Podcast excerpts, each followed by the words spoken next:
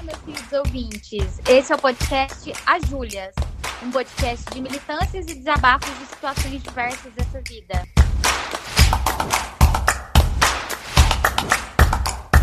Eu sou Julia Mello. Eu sou Júlia Chaude e no episódio de hoje a gente vai falar sobre eles, os homens que se relacionam apenas com homens. A filósofa Marilyn Fry afirmou em 1983 que dizer que um homem é heterossexual implica somente dizer que ele mantém relações sexuais com mulheres. Tudo ou quase tudo é próprio do amor, a maioria dos homens héteros reserva exclusivamente para outros homens. Estamos em 2021 e essa frase continua cada vez mais atual, por ganhar um reforço tremendo da sociedade patriarcal que escancara os ventos que os homens são incríveis e as mulheres são uma minoria qualquer, feitas para reprodução e para servirem a esses homens. E é exatamente sobre isso que falaremos no episódio de hoje. E para deixar o nosso debate ainda mais incrível, a gente está aqui hoje com a rainha dos conselhos de quinta no Instagram, Vitória Assis. Vic, se apresente para os nossos ouvintes. Oi, gente, tudo bem? Eu sou a Vitória, sou atriz, faço uns vídeos aí para o Instagram e recebi o convite das Júlias para a gente conversar um pouquinho, para bater um papinho hoje. Arrasou! Então, para a gente começar aqui, uma perguntinha para todas. Vocês já se relacionaram com algum homem que é desse jeito? Ai, eu acho que, gente, é difícil um homem que não, que não seja assim. Não sei, eu tenho essa impressão. Depois que eu, que eu tomei ciência dessas desse rolê, né, de que homens se relacionam com homens, eu, come, eu comecei a perceber muito, sim, reparar muito. E é, é muito isso, é muito verdade isso.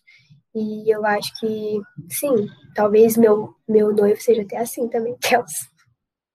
Mas eu, é, acho eu, eu também acho isso que a, que a Ju falou, é, porque eu acho que dificilmente, dentro da estrutura que a gente vive, a gente não vá se relacionar com caras que tenham afetos muito maiores por outros caras do que pela gente, assim.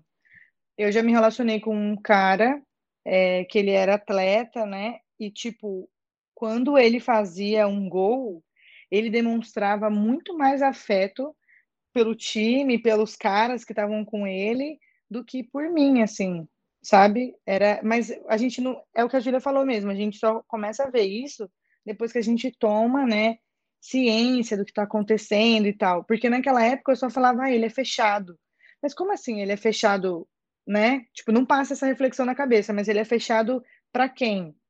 Né? Qual é o tipo, como assim? Ele é fechado só para as mulheres? Ele é fechado com todo mundo? Por que, que ele abraça os amigos, pula em cima deles para comemorar um gol? E por que quando eu conto uma notícia boa, ele responde, aham, legal, sabe? eu acho que eu nunca me relacionei com um homem que não seja assim, um homem que fosse diferente. Eu namorei um cara uma vez, e aí eu gosto muito de comer açaí, de tomar açaí, e eu sempre chamava ele pra gente sair tomar açaí. E aí ele sempre falava assim pra mim: ah, não dá hoje, ou ah, não tenho dinheiro. Mas toda vez que ele saía para correr com um amigo, eles tomavam açaí. Ele saía para correr com um amigo umas duas, três vezes na semana, e aí eles tomavam açaí, mas comigo nunca, nunca existia essa possibilidade. E aí eu fui refletir sobre os meus relacionamentos hoje para construir essa pauta e fiquei pensando, gente, todos os caras com quem eu já me relacionei são assim. Existe uma disponibilidade muito grande para a mulher, né? E uma disponibilidade maior ainda para outros homens. Eu acho que isso também tem a ver com uma outra questão de que a mulher ela é um objeto de desejo, assim, ela é um objeto é, sexual. Ela, é vi, ela não é, é exatamente isso, ela é vista como um objeto. Ela não é vista como o brother dele é visto, que é um cara que trabalha, que faz a vida dele, que tem emoções, que tem desejos, que tem, sabe, uma mente pensante, é um ser humano. É sempre visto como a mina que eu tô pegando, a pessoa que eu tô pegando e que eu tenho relações sexuais, assim é muito, é uma linha muito tênue, né? Nessas relações, assim. Então, é bem isso, né? Porque a mulher, ela foi colocada nesse lugar de que ela só servia para para procriação, né? E esqueceram que nós uh, também temos sentimentos, que a gente também se envolve, que a gente também é, gosta de dar carinho e gosta de receber carinho. Mas socialmente falando, pensando aí na cultura do patriarcado, é, a nossa única função é procriar. Então, a mulher que eu tô pegando, que eu tô ficando, ela vai me dar um filho e é isso, ela não vai servir para mais nada. Gente, uma coisa assim que eu penso muito e eu já reparei, eu, eu vejo muito isso acontecer, é que, por exemplo, se, se eu começar aqui a falar de um assunto pro meu pai, por exemplo, vou começar a falar de um assunto sério aqui pro meu pai, ele normalmente ele não vai me escutar direito, ele vai achar que eu tô falando né, abobrinha, mas se esse mesmo assunto for falado por um homem, é, seja amigo ou não, mas um homem, ele vai ouvir e vai entender. É, é, muito isso, eu comecei a perceber muito isso. Tanto que a gente gravou o um episódio lá de, de Homens Desconstruídos, a gente trouxe dois homens para falar sobre desconstrução, sobre machismo. E aí eu coloquei meu namorado para ouvir. E, tipo assim, ele ouviu todo o episódio, sabe? E às vezes eu falando aquilo, ele nem ia dar ouvidos, mas por ser dois homens falando, ele escutou e entendeu. exatamente isso, né? Homem valida homem. É, a, a, Sim, a independente. tudo. Não, é, eu ia concordar que independente do que seja feito, é, falado, qualquer coisa, homem sempre vai validar homem e é uma coisa, é uma passação de pano surreal de um para o outro, assim. Independente do Nossa. que ele falou, é, é bizarro. Eu tenho é até uma história para contar sobre isso. É, eu trabalhava numa empresa, numa startup, né? E é aqui em São Paulo é tipo um ambiente muito descolado, as pessoas são muito descoladas, muito legais, simpáticas, né? Tudo isso. Óbvio que os caras que estão que entram numa empresa dessa, eles têm um acesso sim a a tudo, né? Eles têm acesso à internet, têm acesso às pautas. Normalmente essas empresas elas são têm sempre uma ação de diversidade e tal. E aí tinha um cara eu ficava com um menino da minha área, que eu fiz isso, né, gente? Eu caí na burrada de pegar gente do meu trabalho, mas tudo bem. E eu ficava com ele, às vezes e tal, e, tipo, tinha um cara que ele se denominava quase meu melhor amigo, assim, vivia na minha casa e tal. E aí, eles estavam trabalhando do lado de um outro menino, um outro cara, que eles não gostavam desse cara. Porque esse cara era muito folgado, porque ele era sem noção. É, eles não iam com a cara dele. Resumindo, não, não tem nem porquê. Só que esse outro cara, ele é, investia, tipo, em várias meninas, e eu era uma delas. Só que eu não sabia que ele era mau caráter, que ele era sem noção. Eu só falava, ué, eu não vou, eu não tenho porquê, dentro do ambiente de trabalho, dar um corte nele, é porque eu não me sentia, é, até então, né, até o que eu vou contar, eu não me sentia mal, eu não me sentia invadida, ele era muito, tipo assim, a gente conversava no, na comunicação interna, ele dava uma zoada, não sei o que tal, mas não era nada sério, entendeu? Eu não me sentia, é, eu não sentia pesado, resumindo. E aí teve um dia que eu, a gente estava resolvendo uma, um, um problema juntos, do mesmo, era o mesmo problema, só que como ele era de faces diferentes, eu era um pouco mais, é, eu era de uma área um pouco mais específica, é, e aí eu, a gente estava resolvendo esse problema, e ele estava do lado desses dois caras, esse que é o cara que eu pegava, e o cara que teoricamente era meu amigo, muito amigo.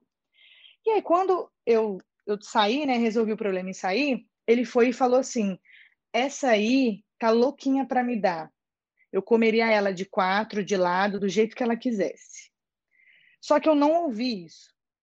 Quem ouviu isso foi o cara que eu pegava e o meu, entre aspas, amigo. Sabe quanto tempo depois eu fui saber disso? Acho que tipo uns três, quatro meses. E eu soube dessa história quando eu tava, tipo, ele de novo teve algum problema, ele foi até a minha mesa e eu tava sendo simpática com ele, de boa. Eu dava corda também para ele se enforcar, sabe? Porque eu achava engraçado. eu achava, tipo, mano, ele viaja, coitado, mas tudo bem.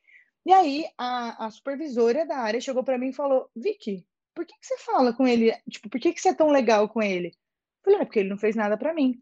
Aí foi ela que veio me contar isso. Ela que chegou para mim e falou, ele falou isso, isso, isso. Eu falei, não acredito. Ela falou, pois é. Quando eu fui questionar o cara que eu pegava e o meu amigo, sabe o que eles falaram para mim? Que eles estavam me protegendo. Que eles não falaram porque eles estavam me protegendo. E que quando ele falou isso, que eles perguntaram assim: "Ah, eu vou chamar ela para você falar isso na frente dela". Ou seja, eles tinham total consciência do que ele falou foi errado, foi contra mim, me lesou de alguma forma, lesou a minha imagem de alguma maneira, me lesou, de modo geral. E eles não é, agiram de maneira com que esse cara fosse punido. Porque ele não, eles não estavam me protegendo. Eles estavam protegendo o cara. Porque eles sabem que se eu tô lá e se eu escuto uma coisa dessa, ou pior, se eles me falam isso, era óbvio que eu ia tomar alguma atitude. E aí eles usaram a justificativa assim: a gente estava te protegendo para evitar barraco. Como assim? Eu não tenho direito de fazer um barraco? Se um cara fala isso para mim, é óbvio que eu tenho direito de fazer barraco. Então, e gente, para vocês terem noção, é, isso foi um assédio que eu sofri dentro da, da empresa que eu trabalhava. Isso deve ter acontecido, sei lá, final de 2019.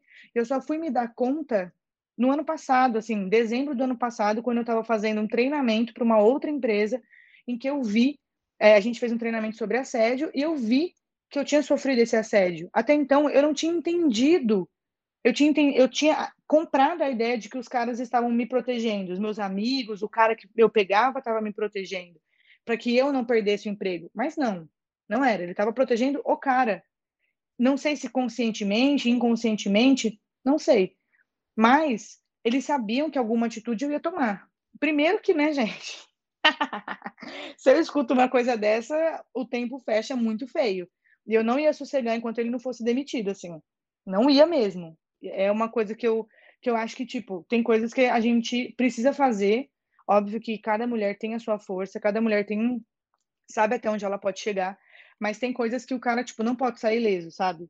E se eu tivesse ouvido aquilo, eu talvez eu ia, eu ia ter que segurar muito a onda é, e eu ia chamar, tipo, gerência, supervisão, diretoria, eu ia abrir uma, uma um chamado para compliance e eu não ia sossegar enquanto ele não fosse demitido. Porque é inadmissível. Como você fala isso de uma pessoa qualquer que está trabalhando, independente se é mulher, se é homem? Então, esse foi um, um episódio que, tipo, vocês falaram e eu lembrei, sabe? De como o homem passa pano para homem e homens que teoricamente deveriam, entre aspas, me proteger, deveriam estar do meu lado. E aí estar do meu lado foi, não vou falar para ela para ela não fazer barraco, ou seja, eu não tenho direito de ter voz, de ter ficado insatisfeita, de eu não tenho direito. Esse direito é tirado porque você deu corda, né? Você pediu Exatamente. aquilo. É, isso que é péssimo, né? A gente tem que a gente, o nosso comportamento é pautado o tempo todo baseado no que um homem vai achar ou vai deixar de achar a nosso respeito. E, poxa, um Sim. cara que você ficava, sabe? Ele Exatamente. Não teve, ele não teve a decência de, de se posicionar a seu favor, ele não teve hombridade no comportamento dele de falar assim, ô, oh, deixa de ser um grande babaca, um grande escroto, sabe? Mas é isso, é. homem protege homem o tempo todo. Exatamente. E é, é foda porque é, eu não acredito que eles sejam pessoas ruins, é, mas de fato o tempo passou e eu fui percebendo que não tinha nada a ver mesmo. É, mas assim, eu acredito que é uma questão. Jamais estou passando pano, viu? Já, pelo amor de Jesus Cristo, nunca. Mas eu acredito que seja uma questão tão, tão, tão enraizada que, que não deve passar esse raciocínio na cabeça deles do tipo, esse cara precisa ser é, chamado atenção ou punido pelo que ele fez, pelo que ele falou, sabe? É, eles não têm, e sem falar também, né, que eles não têm nem a vivência do que é ser uma mulher em qualquer ambiente. Então, para eles, qualquer palavra é palavra, para a gente, qualquer palavra é motivo de sentir medo de morrer, sabe? Não é, não é simples. Mas eu acho que é uma coisa muito enraizada, é um, é um comportamento que ele é esperado, né? Tipo, ele é seu brother, proteja seu brother, proteja os seus. Enquanto nós mulheres somos, é, desde muito nova, muito pequena, ensinadas a competir com outra mina, né? A gente é ensinado a simplesmente odiar outra menina porque ela tá com uma roupa igual à sua. Odiar outra menina porque o menino que você gosta beijou ela, sabe? Qual é a culpa que ela tem, né? É, é, muito, é muito louco, assim, muito bizarro. E, tipo assim, quando eu vejo. Já aconteceu várias vezes, eu tava no meio dos amigos do meu namorado, a gente se falou meio do pau nos amigos do meu namorado aqui nesse podcast, pelo amor de Deus. Enfim. Mas não só no meio deles, mas eu, eu percebo que, por exemplo, a gente tá na festinha e tal. Aí um amigo vai lá, é, puxa o braço de uma menina, né? Faz aquela cantada lá, assedia a menina. E os caras não fazem nada, velho. Tipo, aí eu chego pro, pro meu namorado e falo assim, vê, você viu isso? Você não vai falar nada? Ele, não, mas, né? Agora sim que, o, que meu namorado mudou um pouco o jeito de pensar, mas né, muito antes todo mundo via as coisas acontecendo, gente, ninguém falava nada. É justamente por isso, por, ah, ele é meu brother, não. É, eu tenho certeza que a intenção dele não foi essa, sabe? Passando aquele pano. Isso me irrita muito, gente. Nossa, isso acontece muito em muitos lugares e em muitas camadas, porque a gente está falando, claro, de uma, uma bolha né, muito privilegiada nossa, mas tem coisas muito bizarras, assim, tipo, de bater na mina, raspar cabelo, de coisas, assim, muito tensas, e ela só está exercendo o direito dela de ser ela e de pegar quem ela quiser, sendo solteira, sabe? Então, e ninguém questiona, ninguém fala nada. E eu acho que a, eu, eu sempre fico perguntando assim, né, para mim, porque eu não acho que a gente tem obrigação de ficar ensinando. Ninguém tem filho desse tamanho. Tá? Todo mundo que tem acesso tem como chegar à informação, tem como se virar, com certeza. É, mas eu também fico me perguntando como que eu posso é, tentar contribuir dentro do meu limite, dentro do que eu acho que faz sentido. E isso que você faz, Ju, é muito legal, porque você coloca o seu namorado em prova e isso coloca em prova, inclusive, ele, né? Qual é a conduta dele relacionada à conduta do brother dele. Né? E isso diz muito sobre ele também.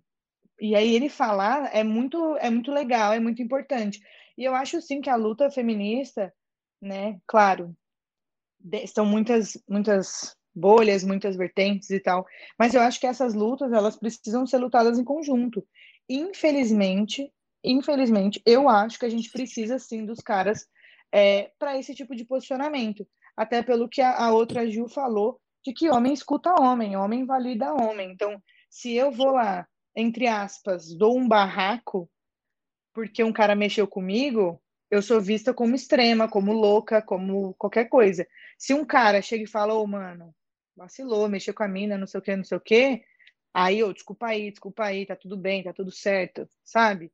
Então, infelizmente, eu acredito que a gente precisa, sim, dos caras para contribuir nessa luta e que os caras também precisam contribuir em níveis, assim, é a responsabilidade deles, eles sabem o quanto eles são beneficiados com isso, privilegiados com isso, eles precisam, sim, dar os pulos deles também, entendeu? Tem, sim, que questionar o lugar deles de privilégio, tem, sim, que começar a, a, a usar a voz deles para ajudar a gente, igual o branco tem, sim, que usar Aliás, é a minha opinião, né? Não posso ficar falando por todo mundo, mas eu acho assim que branco tem sim que usar a, a voz, a pró o próprio, né, a própria possibilidade de ser ouvido para falar sobre racismo. Óbvio que não tendo lugar de fala, mas contribuir dessa maneira, assim.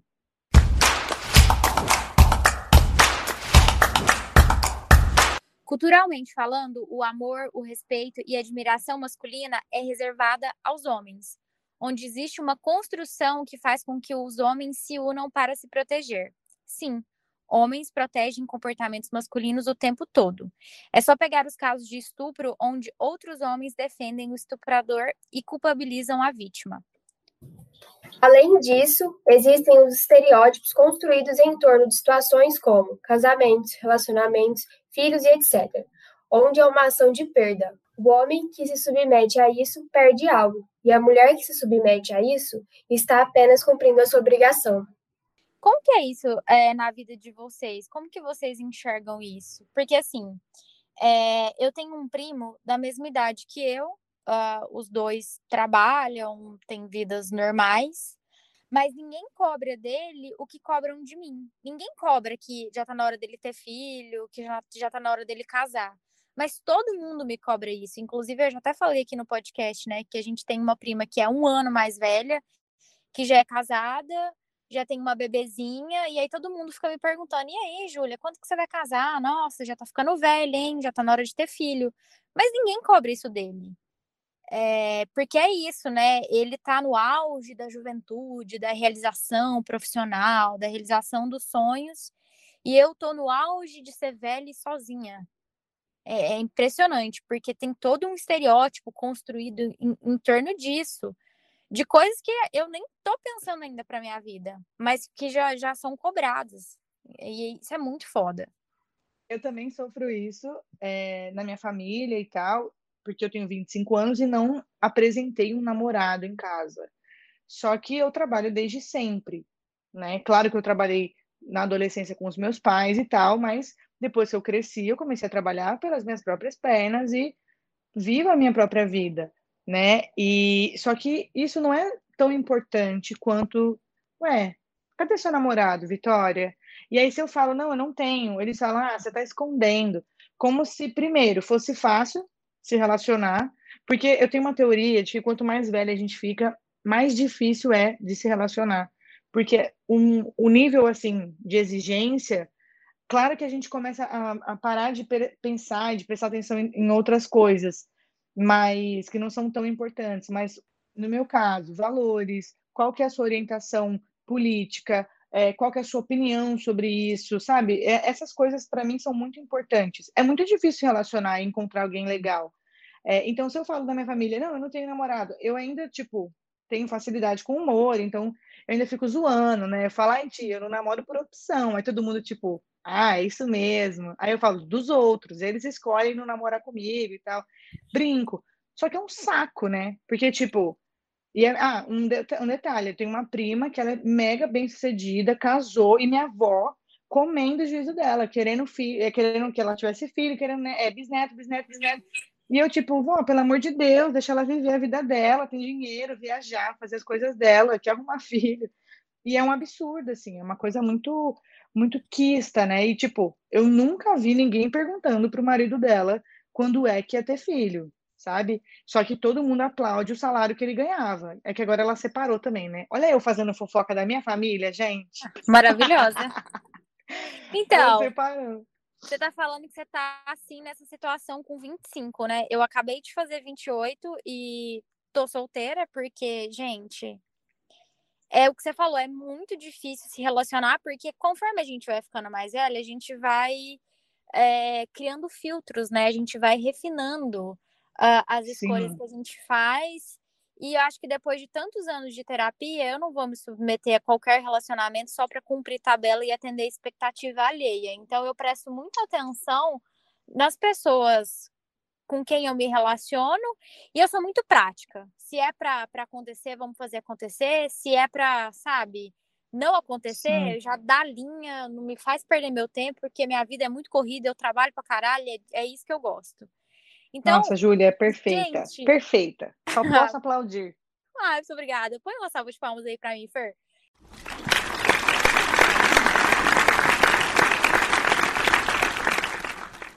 É...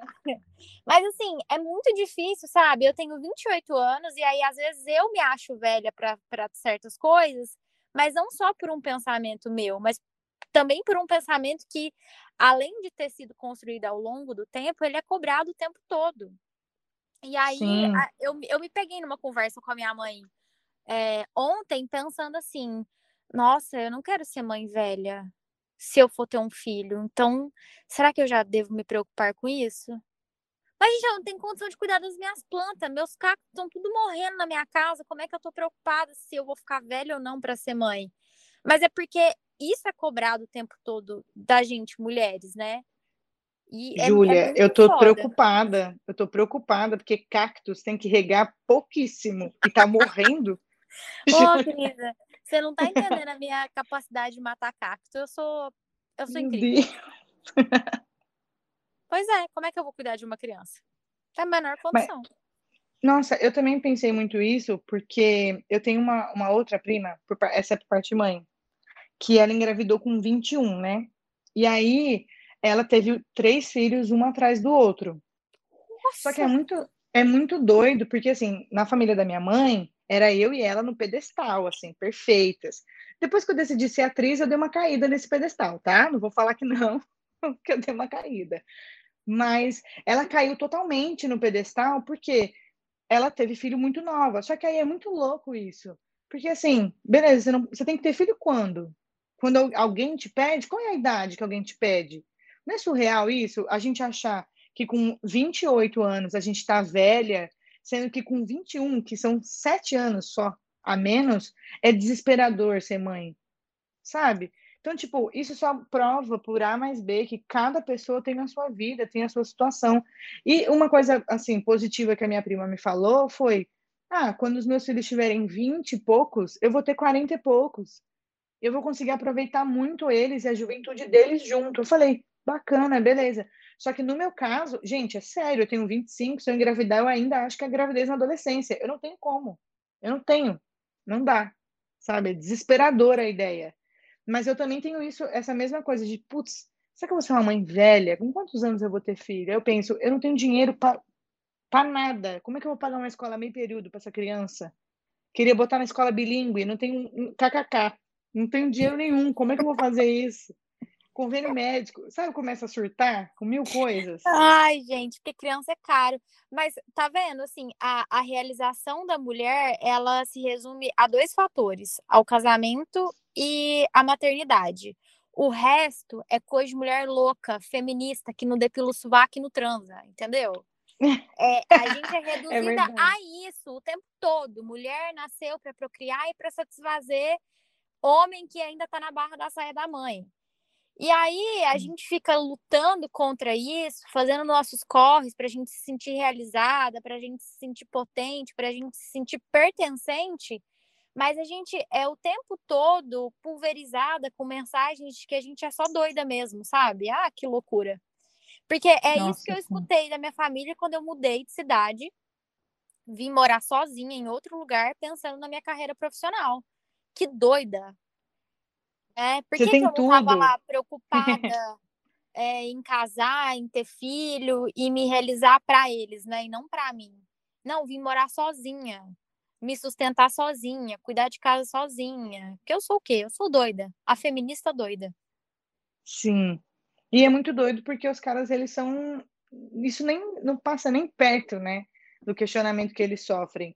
Eu, e claro que, assim, num sistema patriarcal, eles também sofrem, com certeza, não vou falar que não. Mas o, o, o questionamento deles é: você está provendo a sua casa, você está sustentando a sua família, você tem dinheiro para isso? É a velha e boa história, boa não, né? Má história do macho provedor, assim. Que o cara, essa é a, a cobrança que ele tem, mas se ele tiver filho com 50 anos, Caramba, hein? Com cinquentão já ainda está tá ativa, hein? Parabéns. E aí, com, quando é uma mulher com 50 anos, nossa, essa gravidez é impossível, gente, ela é louca. Vai ver, tipo, ela tem um império, construiu uma vida maravilhosa, só que ela decidiu ter filho mais tarde, congelou os óvulos, sabe? Toda foda, e aí ela é vista como maluca, como aí vai perder toda a juventude. O filho dela vai, vai viver sozinho, vai ter mãe, sabe essas coisas? É, é no é muito... final ela vai virar a avó do menino. É, o povo fala isso. Mas você sabe que eu tenho. Eu, eu não sei se. Já, vocês estudaram todas em Ribeirão? Não, menina. Berlândia. Ah, Sim. então. Tem um professor que é o Marcelo Miller, que ele ensinou uma, uma ótima teoria, assim, que significa quando alguém é louco com você, por exemplo. Ah, nossa, você engordou, hein? Isso para mim eu tenho vontade de dar um tiro na cara da pessoa. Aí eu falo, menina, não acredito. Se você não tivesse me falado, eu não tinha reparado. Ou eu começo a ser louca em dobro, com qualquer assunto. Então, tipo, é, às vezes alguém fala alguma coisa, nossa, mas você não tem namorado, eu falo, é porque eu tô tentando agora investir na carreira de bissexual. E aí eu começo a falar várias coisas bizarras, tipo, que eles não esperam, sabe? Falo, é que agora eu tô tentando poliamor. Então, eu tô querendo, é, na, na real, ir para um mato, assim, viver com várias famílias ao mesmo tempo, todo mundo ser filho de todo mundo. E a pessoa fica, nossa, ela tá falando sério ou ela tá brincando? Então, eu sempre falo, eu, é isso que ele ensinou. Quando alguém é doido com você, seja doido em dobro. Que a pessoa vai começar a cair na, na dela, do tipo, meu Deus, será que eu devia ter falado isso? Eu acho que é, é, uma, é uma, como fala, é uma demanda que eu tô tendo e que eu tô gostando de falar muito de coisa para as pessoas. Faz a louca, né? Faz a louca. Ah, eu amei essa dica. É eu vou tudo. adotar. Júlia, faz isso. quando alguém falar qualquer coisa para você, você fala para ela, menina, não acredito. E aí surta, fala um monte. Se a pessoa fala que você engordou, você fala, menina, você acredita que eu reparei que você também? Será que a gente está comendo no mesmo lugar? Sabe, ah, muito bom. Muito bom. Melhor dica desse podcast. Eu faço oh,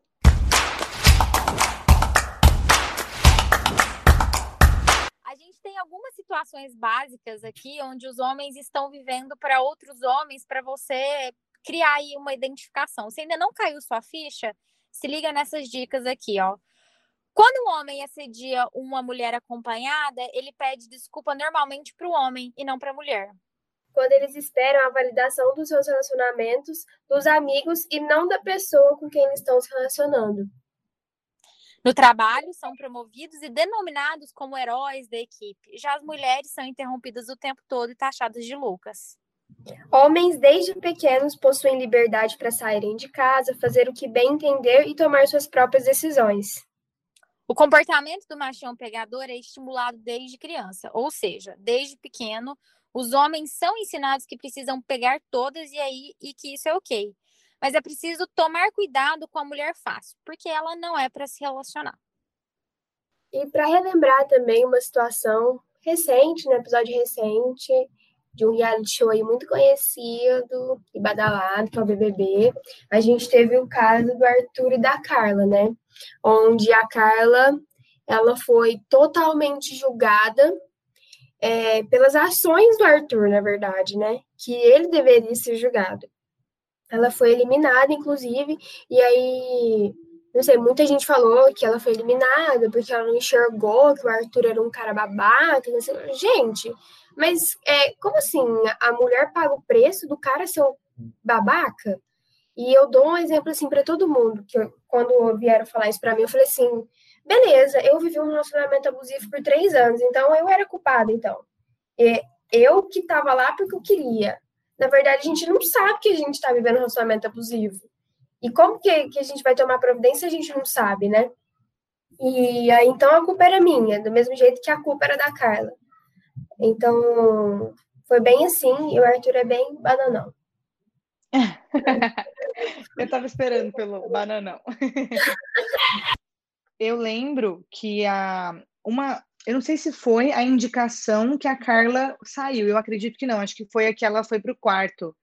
É, que o Rodolfo colocou ela no paredão falando que se ela fosse leal ao Arthur, se o Arthur tivesse sentido a lealdade nela, ele não daria a imunidade para o Projota e sim daria para ela. E nessa fala, ele culpa ela por tantas coisas, em tantos, em tantos níveis. É, como é que você pode culpar alguém por não se sentir leal? O que é ser leal? Se a gente está num jogo, beleza, é, uma, é um jogo da realidade e tal, mas ela é obrigada a jogar o mesmo jogo que ele, então ela tem que ter os mesmos amigos que ele, ela tem que ser o quê? Um fantoche na mão dele? Ela não tem vontade, ela não tem raciocínio, ela não tem o jogo dela.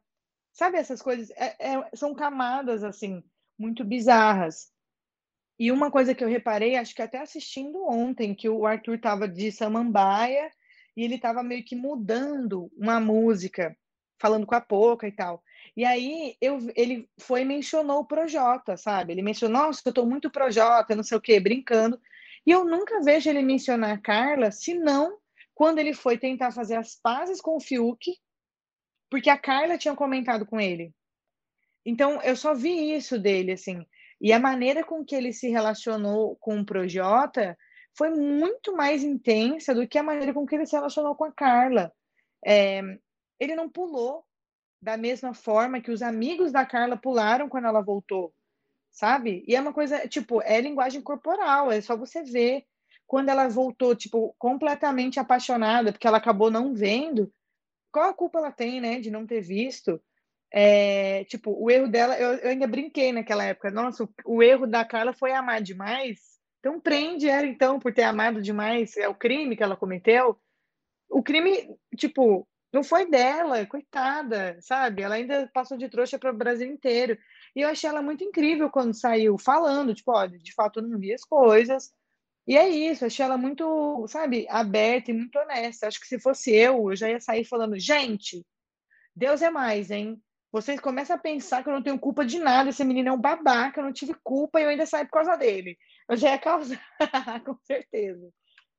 Mas é, é, bem isso, né? Porque tem muita coisa também que toca no ego masculino, e aí é, o homem ele é criado para reprimir seus sentimentos, ele não fala, não verbaliza, não conversa sobre as coisas, e quem se fode no final é a mulher. Logo quando eu mudei para Ribeirão, eu comecei a ficar com um cara que fazia parte do meu círculo social novo aqui. E eu estava num trabalho novo, conhecendo pessoas novas, e eu optei por deixar esse relacionamento, entre aspas, em off. Pedi para ele, falei, olha, vamos comentar para ninguém que a gente tá, tá ficando, acabei de mudar, comecei agora num trabalho novo, vamos, vamos com calma. E foi um negócio meio conturbado, a gente ficou por pouquíssimo tempo, e aí depois eu fiquei sabendo por amigos em comum que ele quis parar de ficar comigo porque doeu no ego dele que eu não queria contar para as pessoas. Então, assim, a mulher tem muito esse serviço, né? Tipo assim, olha, é, você é a pessoa com quem eu fico, com quem eu transo, e eu quero te usar de troféu, mas para falar das minhas dores, ou eu não falo porque eu sou reprimido, ou eu vou conversar com os meus amigos no bar. E ainda, é, talvez vou sofrer aí algum tipo de recriminação, porque, ah, eu sou muito ridículo, porque eu sinto, porque eu sofro, mas essa é a função, esse é o combinado. Então, assim, nossa, gente, é, eu acho que o buraco é bem mais embaixo do que a gente está falando, né? Só com muita terapia, muita análise é, e uma criação nova para esses meninos, né? Que precisa, acho que, dar uma oxigenada em todo mundo para ver se as pessoas começam a pensar de verdade. É, eu também acho isso, só que eu fiquei pensando numa coisa que você falou, é, que eu acho que os caras eles nem falam para outros caras. Então, é uma coisa muito óbvio que tem caras que falam, mas é, eu acho que é uma coisa muito reprimida, muito, muito, muito reprimida e eles sofrem sozinhos, né? Porque qualquer sinal de fraqueza, ele já está deixando de ser homem, né? É muito é, é, também é tenso assim para eles. E é muito foda porque eles não conseguem é, ver nas mulheres. Isso tudo a gente está falando de homens héteros né?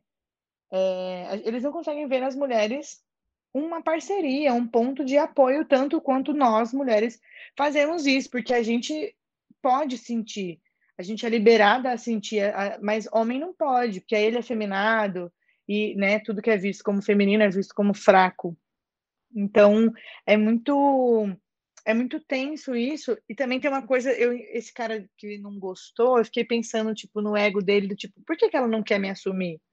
Por que, que ela não quer?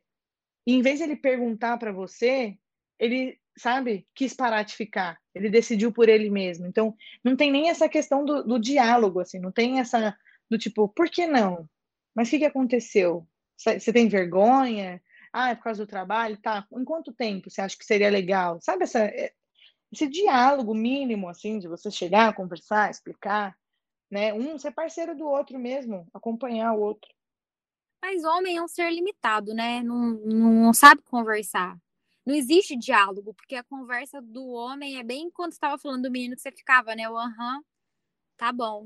É, Mas, Ju, é, você acha né? que eles são limitados ou você acha que eles são é, criados para crer que, que são limitados. Eles são, eles são criados para serem limitados e acreditarem nisso o resto da vida. Eu também Porque acho isso. É, é, quando a gente quer conversar, esclarecer as coisas, que mulher é a rainha da DR, né?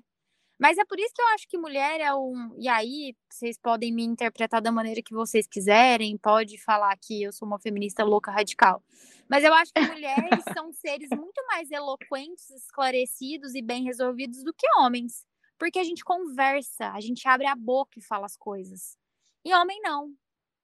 Pode ser criação, pode ser sociedade patriarcal, enfim, N razões, mas eu acho que a, a verdade é essa: a mulher sabe falar, mulher sabe comunicar. Então, eu até lembrei agora que eu, eu tô ficando com um menino que a gente era meio que, sei lá, PA, assim, um do outro por anos. E aí, esses últimos tempos que a gente se viu, eu meio que mudei a chavinha, sabe? Comecei a ficar afim dele. aí eu queria, que ele não, eu queria que ele não tivesse ouvindo. Mas, enfim, E, e aí, tipo, a gente, ele não, ele evita todo e qualquer tipo de conflito, assim, ele não gosta de conflito de jeito nenhum. Mas ao mesmo tempo, ele é sim o cara que quer saber as coisas. Ele pergunta por quê, ele quer saber por que, que eu falei aquilo, por que, que eu acho aquilo, principalmente em relação a nós dois. É... E aí eu, eu joguei na cara dele. Eu falei assim, engraçado, né? Que você não gosta de conflito, não gosta de DR, mas você é o primeiro a chamar para DR. E não é que, é, não é que ele chama para DR, mas é uma coisa muito tipo. Eu acho que foi o que você falou, Júlia, só com muita terapia, muita análise para eu ter percebido que ele faz uma movimentação para que não pareça que, oi, tudo bem, vamos conversar. Ele pergunta, sabe? Tipo, como umas coisas do nada, tipo, ah, você pega muita gente aí em São Paulo? gente, o que, que é isso? Que tipo de pergunta é essa? O que, que é isso? O que, que vem depois disso? Você vai me pedir namoro? Pedindo casamento? O que, que é? Tá doido?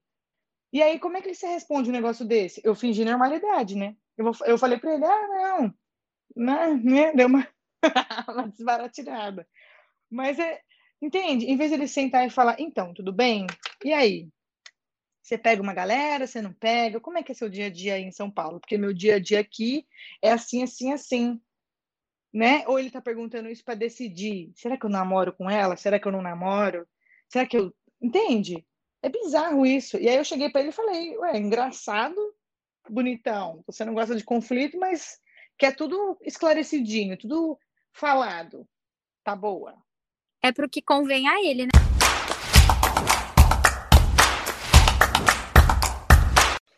Gente, hoje eu fui lá nos stories pedir, né, para as nossas ouvintes, queridíssimas seguidoras, contarem os casos pessoais da vida amorosa delas sobre os envolvimentos com homens que só se relacionam com homens. E aí, estou muito feliz porque a gente recebeu várias respostas e eu quero compartilhar algumas aqui com vocês. É, eu vou ler aqui do jeito que ela me mandou, mas a gente não vai falar os nomes dessas meninas. Ela falou assim: namorava um menino de outra cidade, eu ia lá ver ele, ficava com ele, mas o melhor amigo sempre estava junto, porque os dois eram o cu e a calça. Bacana essa expressão. Gastava 70 reais para ver a galera falando de jogo e ainda peguei fama de ficar com os dois, quando na verdade eu passava o dia comendo e dormindo sozinha. Não, bem legal esse relacionamento aqui, show. Então, esse é ah, mas eu também já fiquei com um menino que ele tinha um marido. Eu costumava falar que era o marido dele. Deus me livre. E eles iam pro jiu-jitsu, menina, todo dia juntos. Voltava, ah, o fulano pra lá, fulano pra cá. Eu falava engraçado. Ah, é. Deus me livre. É marido dele. Eu era só ali, mas ele era marido dele. Outra, outra seguidora falou assim: namorei um boy que deixava de me ver quando o amigo zoava que ele estava apaixonadinho demais a ô desgraça, né? Eu falo, gente, homem hétero é a desgraça do mundo. Olha aí o que, que eles fazem. Deu muito errado, né, gente? Deu muito errado. Acho que podia cancelar todos e tentar fazer de novo. Mas será que Exatar. É, não sei. Eu, Outra eu tenho uma... Ah, pode falar. Eu tenho uma visão não muito, é, né, não é positiva, como chama? Otimista que eu acho que eu não vou estar viva para ver, tipo, o mundo ser igualitário, sabe? Ver as coisas mais, melhores. Mas eu acho que a gente tem que ficar sempre tentando, sabe? Sempre tentando, sempre um dia atrás do outro, trabalho de formiguinha. É isso. Outra seguidora falou também assim: meu ex disse para a turma toda que nós transamos mesmo sem ter acontecido. Eu tinha 13 anos. Primeiro que com 13 anos não tinha nem que tá falando de sexo, né? Tinha que estar tá brincando aí de Blay Blay de Barbie. E soltando umas pipas. Mas Nossa, isso rebelde. Comigo. É, Ai, rebelde como... era tudo. Rebelde. Mas eu acho que isso mostra que, tipo, na verdade, isso é colocado na cabecinha do menininho, né? Construído na cabecinha limitada do homem desde sempre, desde criança. Seja o pegador, não fale de sentimentos e a mulher serve para isso. Gente, isso já aconteceu comigo. Vamos, vamos saber sobre. Quando eu tinha 15 anos, eu namorava um menino e eu terminei com ele porque eu não gostava dele. Tipo, eu terminei falando: olha, não dá pra gente continuar porque eu acho que você, eu tô te atrapalhando, tô te ocupando, acho que você tem que estar aberto aí para o mundo. Ok, 15 anos, terminei com ele pelo MSN. Mas é isso, tudo bem. Aí, ele começou a namorar uma outra menina, e era meio que todo mundo era. Ele não era do mesmo círculo, assim, da, das escolas, assim, de Ribeirão. E aí ele começou a namorar uma menina, e beleza. A menina mudou, depois, tipo, acho que eu tava no terceiro colegial, mudou para a mesma escola que eu estudava. Eu sempre soube que ela não gostava de mim, só que eu não sabia o motivo, né? Não sabia nada. E aí, ela um dia ela foi falar numa aula de inglês, ela acabou caindo na, na numa sala em que tinham tipo assim de 10 alunos da sala, sete eram meus amigos, o resto era ela e o, a turma dela.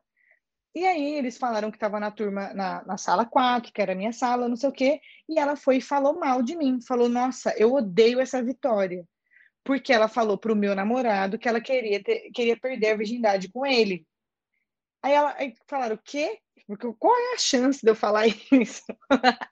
aí, meus amigos me conhecem há muitos anos. Aí o quê? Como assim? Aí ela foi e disse que o namorado dela, que era o meu ex-namoradinho, de 15 anos, tinha falado para ela que eu queria ter perdido a virgindade com ele.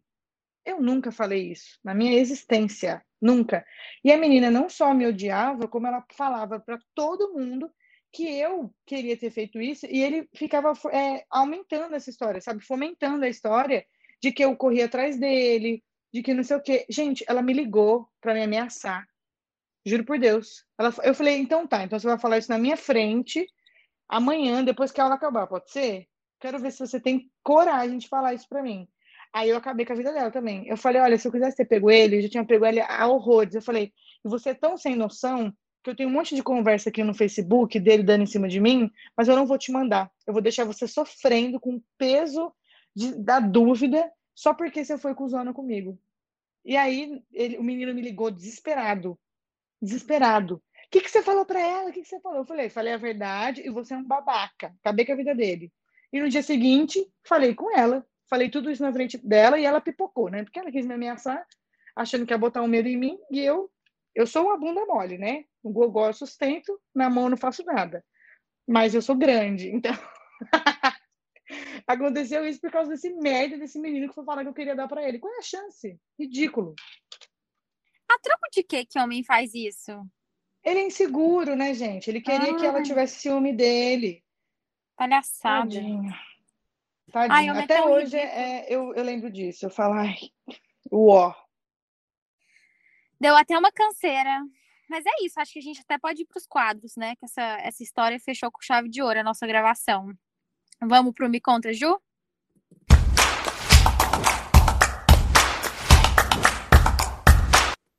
Me conta, Ju. Gente, olha, eu tenho um desabafo para fazer que a minha vida tá uma grande bosta. Ou eu tô trabalhando, ou eu tô com crise de ansiedade. Ops, ou eu tô trabalhando, ou eu tô com crise de ansiedade, ou crise de enxaqueca. Parece que não tem nada de bom acontecendo. Parece não, né? Não tem. E aí, o que, que eu comecei a fazer? Tava na Amazon, assim, procurando uma coisa para ver. E descobri que tem The Vampire Diaries. E aí, eu voltei a assistir uma série que eu assistia é, quando eu era adolescente, que é The Vampire Diaries. Estou ocupando meu tempo livre com uma série adolescente de vampiros. Me julguem, mas é isso, gente. Não tem o que fazer. Eu não consigo concentrar para ler, eu não aguento mais estudar, tirar certificação, eu não aguento mais pensar em trabalho, então eu estou fazendo isso. Estou assistindo The Vampire Diaries. Eu achei justo, Júlia, não estou julgando. É isso. E outra coisa que eu quero desabafar também é que eu fiquei muito triste com a morte do príncipe Filipe, gente. Parece que eu senti junto com a Betinha que eu tava perdendo uma pessoa. Vocês ficaram tristes? Ai, posso ser sincera? pode, pode. Não fiquei triste porra nenhuma. Bando de gente racista, filha da puta, não tô nem aí. Sério. Tudo bem que gosto da Betinha um pouco, mais ou menos. É, mas achei muito Tava na hora dele já, né, gente? Já tava na Cara, hora ele, dele. já, ele já tava mais lá do que cá, né, gente? Vamos combinar. Não, ah. e muito racista, piada sem noção. Que tudo bem que você é velho, que você fala merda. Só que, gente, fica caladinho, então. Olha o mundo que a gente tá. Nós estamos em 2021. Dá seus pulos, sabe? Betinho com certeza pular. deve ter chamado a atenção dele. Não, ele falava umas coisas bizarras. Depois pesquisa no Twitter. Deve ter uma, uma, uma thread só falando do que ele já falou. É ridículo. Eu não fiquei embolada, não. Eu só fiquei pensando, ah, eu lembrei dele na série que eu assisti, e depois eu falei, porra, é isso, acabou para ele. Já foi. E você, Vitória, qual que é o seu desabafo? Ai, gente. que ódio. Eu tenho ódio só de falar, só de lembrar.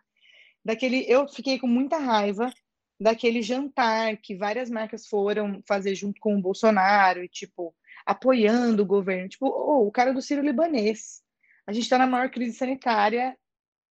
Que, sabe, eu não tenho nem palavras para falar. Como que você apoia um cara desse, sabe? E a gente está falando de marcas tipo Habibs, Riachuelo, mas marcas assim, cotidianas. O que, que você está aplaudindo? Como? Como? Em, em, que, em que lugar, em que hipótese você está aplaudindo um governo desse? E eu nem estou falando de tipo, ai, votou ou não votou. Nem vou entrar nisso, porque senão, né, não sai daqui. Mas eu fiquei muito revoltada. Porque eu falei, gente. Aí eu fiquei pensando, o que faz, né, alguém aplaudir um governo desse? Eles estão querendo, sei lá, crescer, querer um crédito. Aí eu falei, eles não devem ter nenhuma noção, né, de economia, nenhuma noção do que está acontecendo, porque como é que você vai crescer? Óbvio, né? Teve gente, teve 11 brasileiros que entraram lá, as pessoas mais ricas e tal, enquanto tem gente, enquanto o país voltou para o mapa da fome. A gente precisa falar sobre isso? Não, né? Não precisa entrar. Estou vomitando todas as informações. Eu acho que assim, mais do que não ter noção de economia, é não ter noção de humanidade, né? As pessoas estão passando nada. fome, estão morrendo, e a preocupação é, ai, minha loja tá fechada, não tô ganhando dinheiro. Não, eu moro aqui é, perto da Paulista, né? Aqui em São Paulo. Gente, tem manifestação dentro de carro com o empresário querendo que abra os comércios. Eu real entendo a necessidade de abrir comércio, entendo que as pessoas estão falindo, eu entendo isso, eu estou vivendo isso, eu sei. Só que, gente, como é que você vai atender se vai todo mundo morrendo? todo mundo morto. Não vai ninguém na sua loja, não vai ninguém no seu restaurante. A sua, a sua manifestação tem que, tem que ser com que alguém tome alguma providência para que as pessoas sejam vacinadas mais rápido. Pelo amor de Deus, gente, tem que usar a cabeça. É, parece que, tipo assim, o dinheiro é sempre acima de tudo e todos. O dinheiro está sempre rodando. Só que o básico é você entender quem é que vai no seu restaurante, quem é que vai na sua loja, quem é que vai. Não vai, porque vai estar tá morto, as pessoas vão morrer. Como é que. Entende? Ai, rico me irrita. Rico não tem noção das coisas. É verdade. É isso mesmo. Faço das... tudo, né? Todas as é... informações. Eu sinta-se abraçada. Você não pensa sozinha a respeito disso. E você, Júlia, qual que é o seu desabafo hoje? Ai, gente, olha, meu desabafo de hoje é sobre produtividade na pandemia, na quarentena, eu notei que eu tô assim, totalmente saco cheio, sabe? Até das coisas que eu mais gostava de fazer, eu não tô tendo saco para fazer. Eu também, igual você falou, Júlia. É, e você começou a assistir The Vampire Diaries, e agora eu comecei a assistir Crepúsculo de novo. Então, cada dia eu assisto um filme. E eu tô assim, sabe? É, ao invés de fazer um curso, eu tô o quê? vendo o Edward e a Bella e o Jacob. É isso, a minha vida. E, tipo, às vezes eu me sinto até mal, né? Porque rola isso. Aí eu entro no Instagram, aí eu vejo lá, fulana fez curso de. É indignação do Flock também. É, fulano fez curso, não sei o que lá, tipo, tá tudo dando bem na vida. E eu, assim, meu Deus, minha vida tá uma merda. E, tipo, nem tá uma merda, sabe? Mas eu me sinto uma merda, porque eu sei que eu poderia estar tá fazendo mais, poderia estar tá estudando mais, e na verdade minha cabeça não aguenta, tô, tô zero, assim, de saúde mental, e a única coisa que eu quero é ficar vendo televisão, assistindo o Crepúsculo. A é gente isso, quer ver o quê? Vampiros adolescentes, entendeu? Eu quero ficar vendo uma série que me faz lembrar que quando eu tinha 17 anos, na verdade, eu estava estudando igual uma louca para o vestibular, dando aula de inglês, e que não tinha dois irmãos vampiros apaixonados em mim, que minha adolescência, na verdade, deve ter sido uma grande bosta, porque é isso que a série me mostra. Mas e daí? Eu não quero pensar nessa realidade desgraçada que a gente está vivendo, que tá todo mundo morrendo e eu que, por um pouquinho de sorte, estou vivendo bem e não poderia nem estar tá reclamando, mas não, não, tem condição, sabe? Não tem. Mas eu acho que todo mundo tem, é, merece um, um calorzinho, sabe? Todo mundo merece ver um negócio que você só senta e assiste, que você não pensa, que você não. Todo mundo merece isso. Sério, é muito é, é necessário a gente precisa ter uma válvula de escape também. E eu, eu encontrei a válvula de escape na, na yoga. Estou fazendo yoga faz uns três meses. Estou indo muito assim. Eu faço pelo menos umas quatro ou cinco vezes por semana. E, tipo, quando eu não faço, eu falo, putz, saudade de dar uma respirada. Sabe quando você respira, que você para, respira? Só isso. A gente precisa, sim, ter um, ai, um alívio durante aquele dia que é cheio de coisa, cheio de problema, e pior, você não pode nem ir lá fora dar uma olhada, ver gente, dar uma paquerada no happy hour. Não, você está dentro de casa, o tempo inteiro. Trabalha em casa, sai de casa, fica em casa, tudo, tudo em casa. É isso. Então vamos para Fala aí, Ju? Bora.